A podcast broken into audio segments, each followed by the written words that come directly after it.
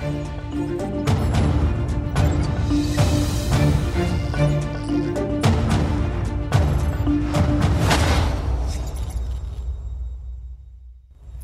Boa noite, Luís Marcos Olá, Mendes. Rodrigo. Tem Prazer aqui... voltar a vê-lo. Obrigado. Já percebi que tem aqui coisas assertivas para dizer esta noite, mas vamos começar por falar da economia que traz coisas boas e menos boas. Sim, também, também, são, são, também são, são importantes, porque têm a ver com a vida das pessoas. E tem sobretudo a ver com as previsões que a Comissão Europeia apresentou esta semana e em que Portugal se sai muito bem nas previsões para este ano, a partir dos resultados do resto do primeiro trimestre, que foram bons, e menos bem para 2024. Ou seja, vejamos rapidamente em termos gráficos, crescimento económico este ano 2023, uma boa notícia, sem dúvida. Portugal está em terceiro lugar, ali está assinalado em quarto porque está empatado com a Grécia, portanto, em terceiro lugar, do ponto de vista do melhor crescimento para este ano 2023, claramente acima da média da União Europeia melhor que a generalidade dos países de leste, que costuma ser a nossa grande dificuldade, com exceção da Roménia, e o mérito é, sobretudo, do turismo, das exportações, com alguma ajuda, claro, também da política de contas certas que, se tem, eh, que tem existido. Portanto, é uma boa notícia. Pois lá vamos ver se chega ou não ao bolso das pessoas, isso é outra questão, mas é uma boa notícia. Agora, para a mesma Comissão Europeia, no mesmo momento, apresentou também as suas previsões para o próximo ano. E aí sim, como vamos ver, as previsões já não são tão boas. Ou seja, há crescimento, sim, mas um crescimento económico no próximo ano já bem abaixo daquele que está previsto para este ano. Ou seja, já ficamos em 18º lugar dentro dos 27 da União Europeia e já temos os países de leste, como costuma ser habitual, todos a crescerem mais do que nós. Ou seja, para este ano, sim senhor, temos razões de satisfação, temos razões de alguma menos satisfação, até preocupação para 2024. Pronto. Agora, posto isto, ainda há outra, agora outras questões que é. Isto são previsões. Agora, isto chega ou não chega à vida das pessoas? Essa uma... é a grande questão, não é? Essa é que é a grande questão, porque uma coisa é o plano macro, outra coisa é a vida das pessoas.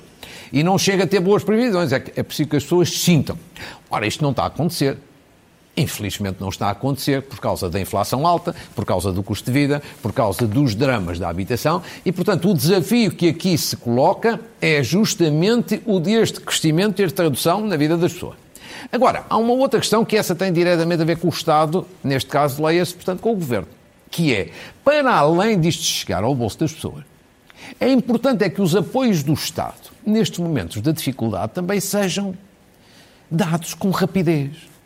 Ora, todavia está a acontecer o contrário. É tudo com muita lentidão. Queria dar aqui dois exemplos.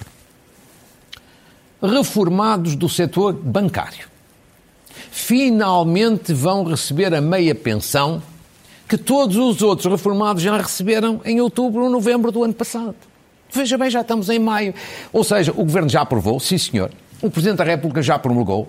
Ainda hoje, na, numa área de serviço de autoestrada, veio uma pessoa falar comigo, que estava nessa situação, e dizer, mas quando?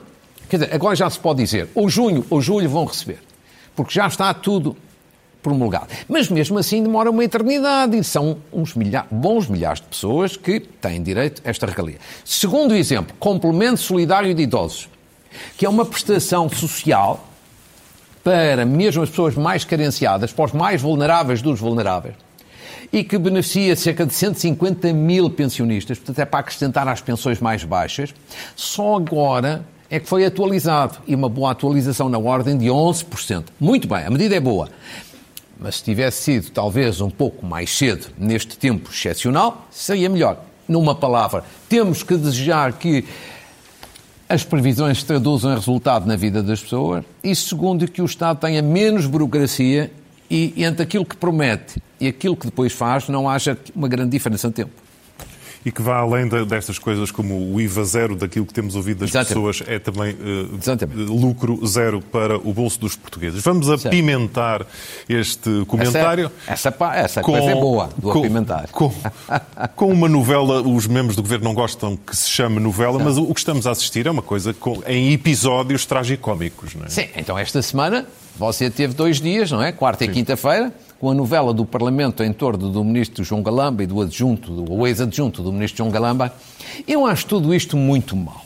Quer dizer, eu acho que toda a gente acha. Da direita à esquerda, toda a gente acha.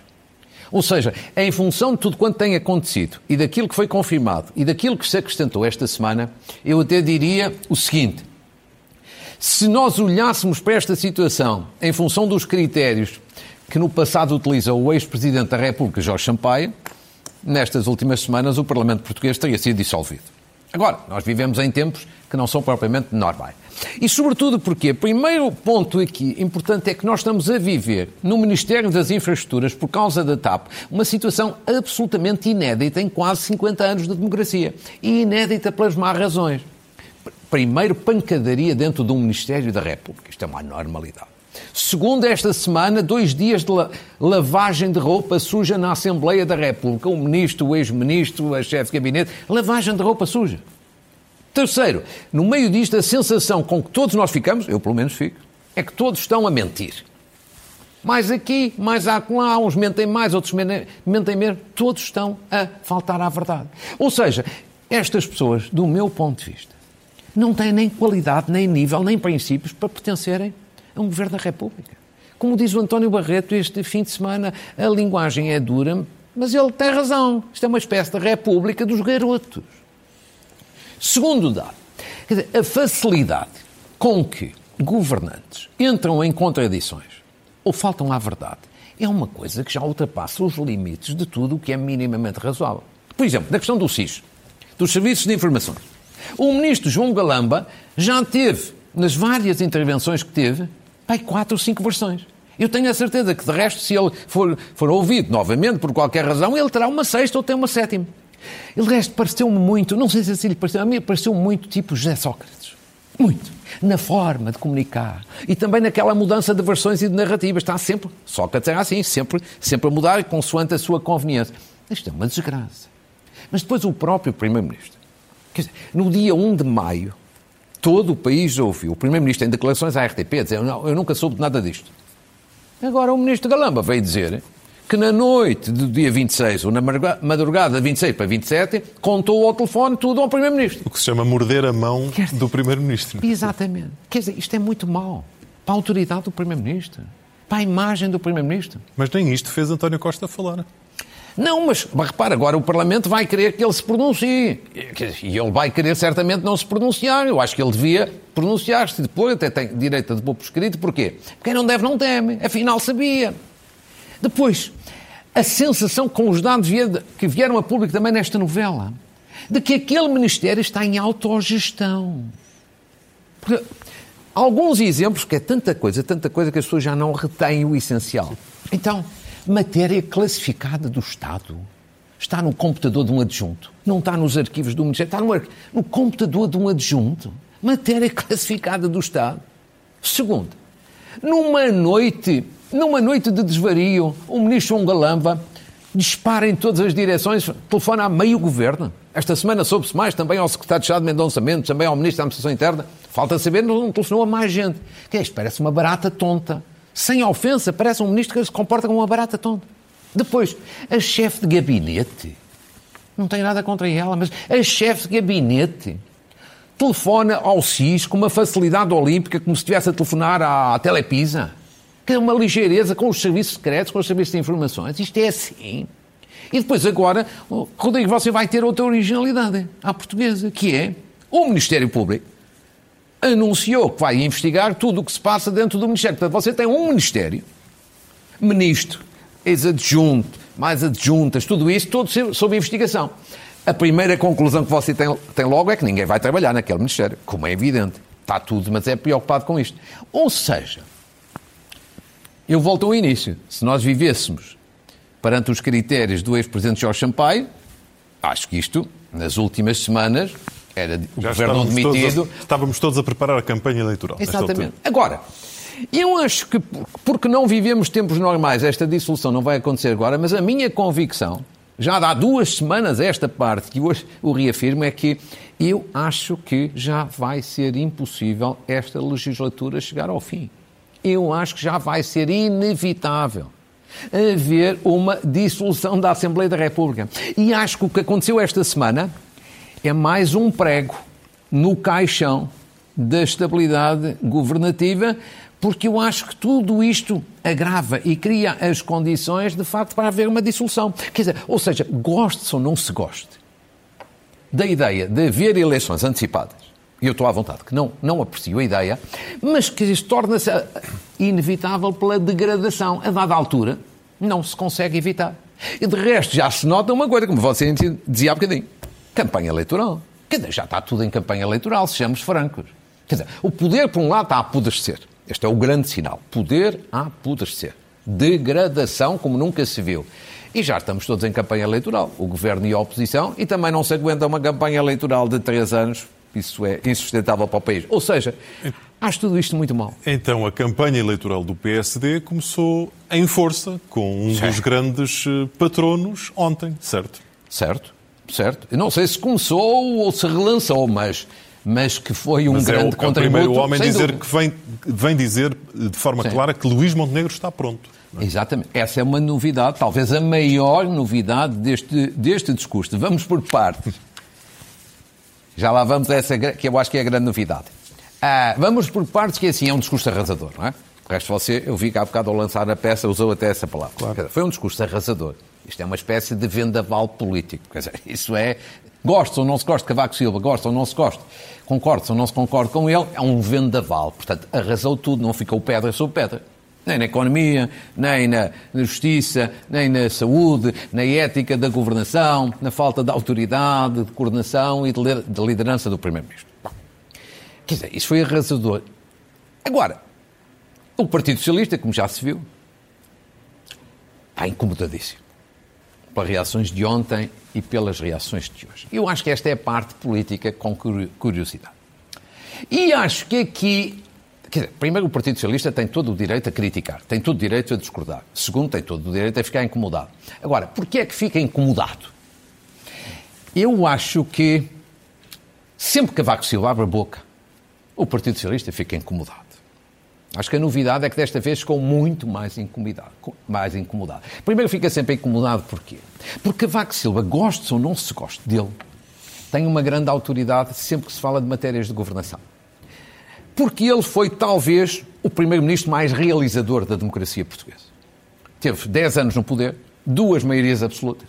Foi provavelmente ou seguramente o primeiro-ministro que mais reformas fez, uns concordam, outros discordam, mas fez, e aquele que tem mais resultados económicos e sociais a apresentar e positivos, sobretudo de desenvolvimento do país. Portanto, ele tem uma grande autoridade nesta matéria e isto incomoda, obviamente. E em termos de figura, o PS já não tem Mário Soares, já não, que seria a única Ora, pessoa, pessoa equiparável. Sobretudo até por isto. Quer dizer, agora, grande vendaval, porque Cavaco Silva falou. Vamos ser francos. Quer dizer, para além dele ter todo o direito a falar, Cavaco Silva está a fazer agora, a ajudar o PSD, aquilo que Mário Soares fez no tempo da Troika, a ajudar o Partido Socialista, também com críticas violentíssimas ao governo de Passos Coelho. Pode. E é normal, é normal que Mário Soares, num momento importante, ajuda, tivesse ajudado o Partido Socialista, como é normal que Cavaco Silva, também num momento de capital importância, ajude o PSD.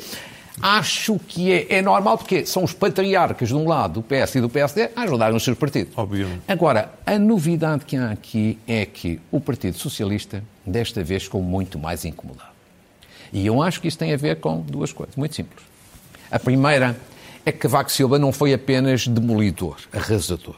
Isso já foi noutras intervenções anteriores. E eu acho é que é o sentido da oportunidade que ele teve. Ou seja, este discurso que ele fez ontem, se tivesse feito há seis meses ou há um ano, eu acho que a maioria das pessoas achava um exagero. Ah, isso é um exagero. Hum, está a exagerar. É excessivo. Agora não, agora tem adesão à realidade. Com toda esta degradação que se tem visto nesta semana, de dezembro para cá, com toda esta falta de ética, com todos estes problemas, as pessoas acham que ele tem razão. Quer dizer, porque as falhas têm sido tantas e tão graves que em circunstâncias normais, como já o disse, o Parlamento já tenha sido dissolvido. Agora, porque é que há uma última razão do incómodo? Porque o Partido Socialista está desta vez mais incomodado que antes. É aquela questão que você colocou no início. É que desta vez Cavaco Silva não se limitou a arrasar o governo. Isso era o que fazia antes. Desta vez veio também calcionar Luís Montenegro. Ele veio fazer um rasgadíssimo elogio. Veio basicamente endossá-lo, não é? Exatamente. é? Dar-lhe o seu alto patrocínio. Sim. Mas com, com, esta, com, com, com este acrescento. É que Cavaco Silva costuma ser muito parco em elogios. Não é normal ele fazer elogios. Pois, por isso é que se notou tanto. É? O PSD, repare bem, depois de ele ter saído da liderança em 1995, o PSD já teve 10 líderes. Depois de Cavaco Silva. Montenegro é o décimo. Você nunca viu um elogio como este a qualquer um líder no passado.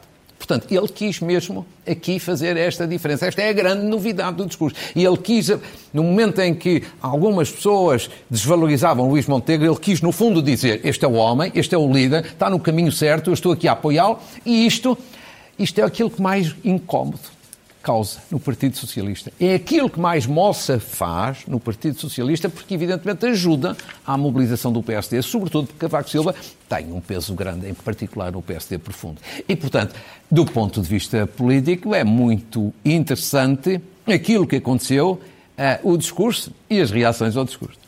Vamos ver quais são os efeitos, os efeitos Esse práticos. é o grande tema da semana. É sem, minha, sem dúvida. É a minha previsão. Começámos por, por falar de economia, de, das dúvidas, como, como é que Sim. tudo isso, como é que essas boas notícias chegam uh, ao bolso dos portugueses e, neste entretanto, os bancos não se podem queixar, não é?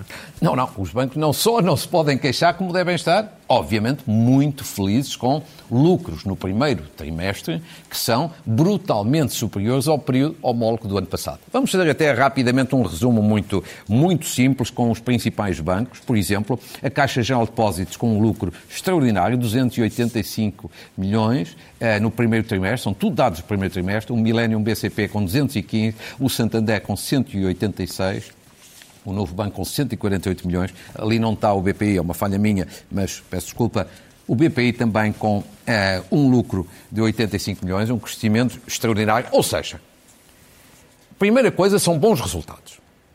E não há que ter, do meu ponto de vista, aqui, aqui, eh, eh, aqui qualquer problema com as palavras. É bom que os bancos tenham lucros. Torna os bancos sólidos, saudáveis e sustentáveis para tentarmos evitar situações como no passado.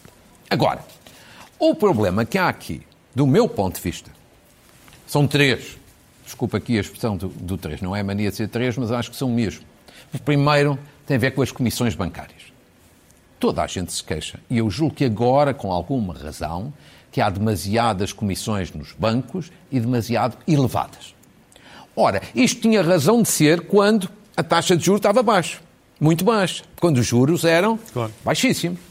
Tinha alguma racionalidade que os bancos, por causa da sua situação, compensassem com comissões bancárias. No momento em que os juros já estão a crescer, já estão altos, não faz sentido, não tem racionalidade manter o mesmo tipo de comissões.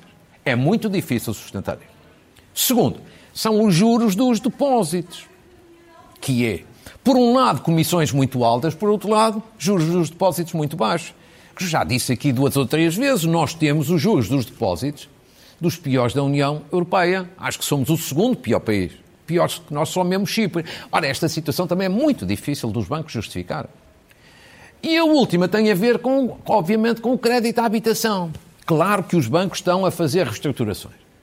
Mas você ainda hoje lançou aqui uma peça, e bem, e é verdade, em que a DECO, como outras entidades dizem, que há inúmeras queixas e reclamações de pessoas que não conseguem fazer a reestruturação dos seus créditos.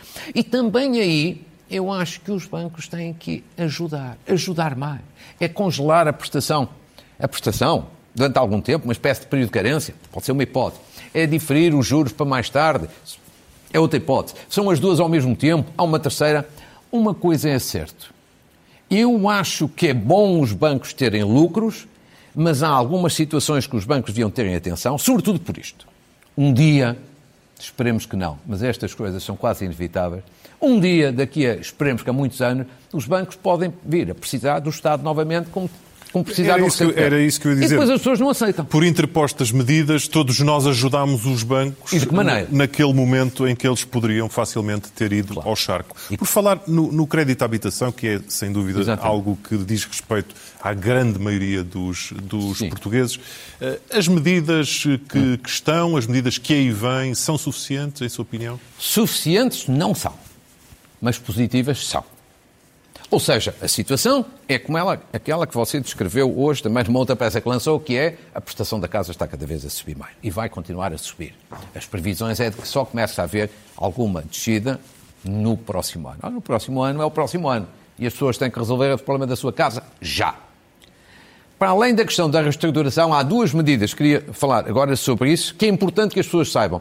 Uma entrou em vigor esta semana, e portanto as pessoas podem ter atenção a isso, é um apoio a quem tem prestação da casa ao banco e outra é no subsídio de renda que também vai começar a ser pago no final deste mês. Eu preparei aqui, aqui três quadros muito rápidos, porque isto interessa muito sim, à sim. vida das pessoas. Isto é, dinheirinho em concreto para poder entrar no seu bolso, para ajudar. Ou seja, apoio do Estado ao crédito à habitação, em vigor desde esta semana. Já está em vigor. O valor total do apoio é o que ali está assinalado, 100 milhões de euros. Basicamente para cobrir cerca de 100 mil contratos respondendo à sua questão, eu acho que é pouco. Mas a medida é boa, apesar de tudo. Empréstimos abrangidos. Empréstimos até 250 mil, portanto é uma grande maioria, e contratos que foram celebrados até 15 deste, do passado mês de março. Quem é que beneficia? Sobretudo famílias com rendimentos até sexto escalão do IRS. Até sexto escalão. Ou seja, 33 uh, mil euros anuais. Isto, em termos mensais, é mais ou menos que um marido e uma mulher ganharem cada um 1.200 euros por mês. Portanto, isto é o limite, até este sexto escalão. Agora, vejamos uh, no quadro seguinte. Evidentemente que isso é correto, o apoio é progressivo, ou seja, os rendimentos mais baixos terão a maior bonificação. Agora, há aqui um importante requisito a cumprir. Sem este, nada feito. Não recebem nenhum, nenhum subsídio, que é a taxa de esforço. E só se aplica àqueles casos em que, feitas as contas, se constata que uh, há um esforço 35% acima, com, com, um esforço com esta prestação, 35% acima do rendimento anual. Ora, o que é que, última questão, o que é que as pessoas têm que fazer? Têm que se dirigir ao seu banco, vão ter que apresentar um conjunto de documentação para que o banco faça a análise e depois o banco tem 10 dias para decidir. Porquê é que quis chamar aqui a atenção? É que isto pode ser a oportunidade para aliviar a situação de alguns milhares de portugueses. E, portanto, a partir de agora, além das conversas habituais que tem cada um com o seu banco, vale a pena requerer esta medida. Insisto, cada um tem que tomar a iniciativa. O banco depois analisa e a gente espera que analise a tempo e horas. E são medidas bem necessárias, porque se estamos a falar de famílias que têm taxas de esforço superiores a 35%, de facto, é uma brutalidade claro. é. o peso no seu orçamento. Exatamente. Oh, Luís, e depois que... ainda temos. Oh, oh, ah, mas espera, Rodrigo, peço desculpa. Esta é a parte do crédito à habitação, mas no domínio da habitação temos também o arrendamento. Ah. Há uma boa novidade: subsídio de renda. Quer dizer, esta semana tive vários telespectadores a perguntar, mas o subsídio de renda que o Governo já anunciou há três meses, três ou quatro, não sei bem, onde é que está? A resposta está aqui. Vai começar a ser pago a 30 de maio, ou seja, dentro de poucos dias. Quem vão, beneficiários desse subsídio de renda, isto é um apoio financeiro do Estado. Para já, segundo apurei, são dados, eh, são dados oficiais, 30, cerca de 35 mil beneficiários que já foram, digamos assim, selecionados. São os mais pobres, os mais vulneráveis, aqueles, digamos assim, que vêm da área da segurança social. Mas este número vai ainda aumentar porque já há outros a serem analisados e selecionados na autoridade tributária. Que tipo de apoio vai ser? Vai ser um apoio financeiro, sensivelmente cerca de 86 euros, 87 euros por mês, ou seja, por ano, no máximo, sensivelmente, mil euros por ano. Pode ser pouco, mas é uma ajuda. E depois, este é um apoio que vai durar durante cinco anos, vão ser cinco anos de apoio. E o pagamento mensal, como já disse, vai começar a 30 de maio, portanto, dentro de poucos dias, sendo que o pagamento é mês a mês, sendo que neste primeiro mês, neste primeiro pagamento, as pessoas vão receber um pouco mais, porquê? Porque vão receber retroativos a janeiro deste ano. Resumindo e concluindo, para ir à sua questão inicial, todos os apoios são insuficientes. E eu acho que estes podiam ser mais largos. Mas são os que para já existem e eu acho que as pessoas têm que os aproveitar. Luís, o que é que se passa com o mundo autárquico, com a imagem do mundo autárquico? Isto tem sido um ano, um dos últimos dois anos de sucessivos casos. Eu acho que de... tem, Sucessivos então, casos. Uma péssima imagem. Não é? Você diz bem, é uma péssima imagem. É uma péssima imagem, dá a, ideia de que os autarcas são todos um conjunto de corruptos. Isso não é verdade. Há autarcas que são corruptos e há outros que, que o não são. E, portanto, são muitos casos. Agora foi o caso do vice-presidente da Câmara de Gaia, mas antes tinham sido outros. E eu acho que há aqui duas questões importantes, uma para os partidos, outra para a Associação Nacional de Municípios. Uma é que os partidos, todos eles, PS e PSD, sobretudo estes dois, têm que ter mais cuidado de escolher os seus candidatos autarcas. Tem que pôr gente séria. Gente séria.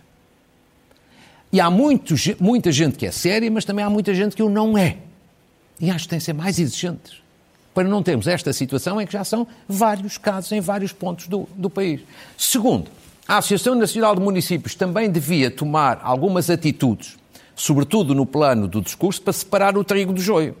Ou seja, censurar aqueles casos em que há manifestamente autarcas que se portam mal, e, portanto, que estão legitimamente a contas com a justiça, por separar daqueles que são os justos, que são os corretos e que têm a sua imagem e o seu nome contaminados, porque a imagem nacional qual é? Um caso de corrupção, são todos corruptos. É a generalização.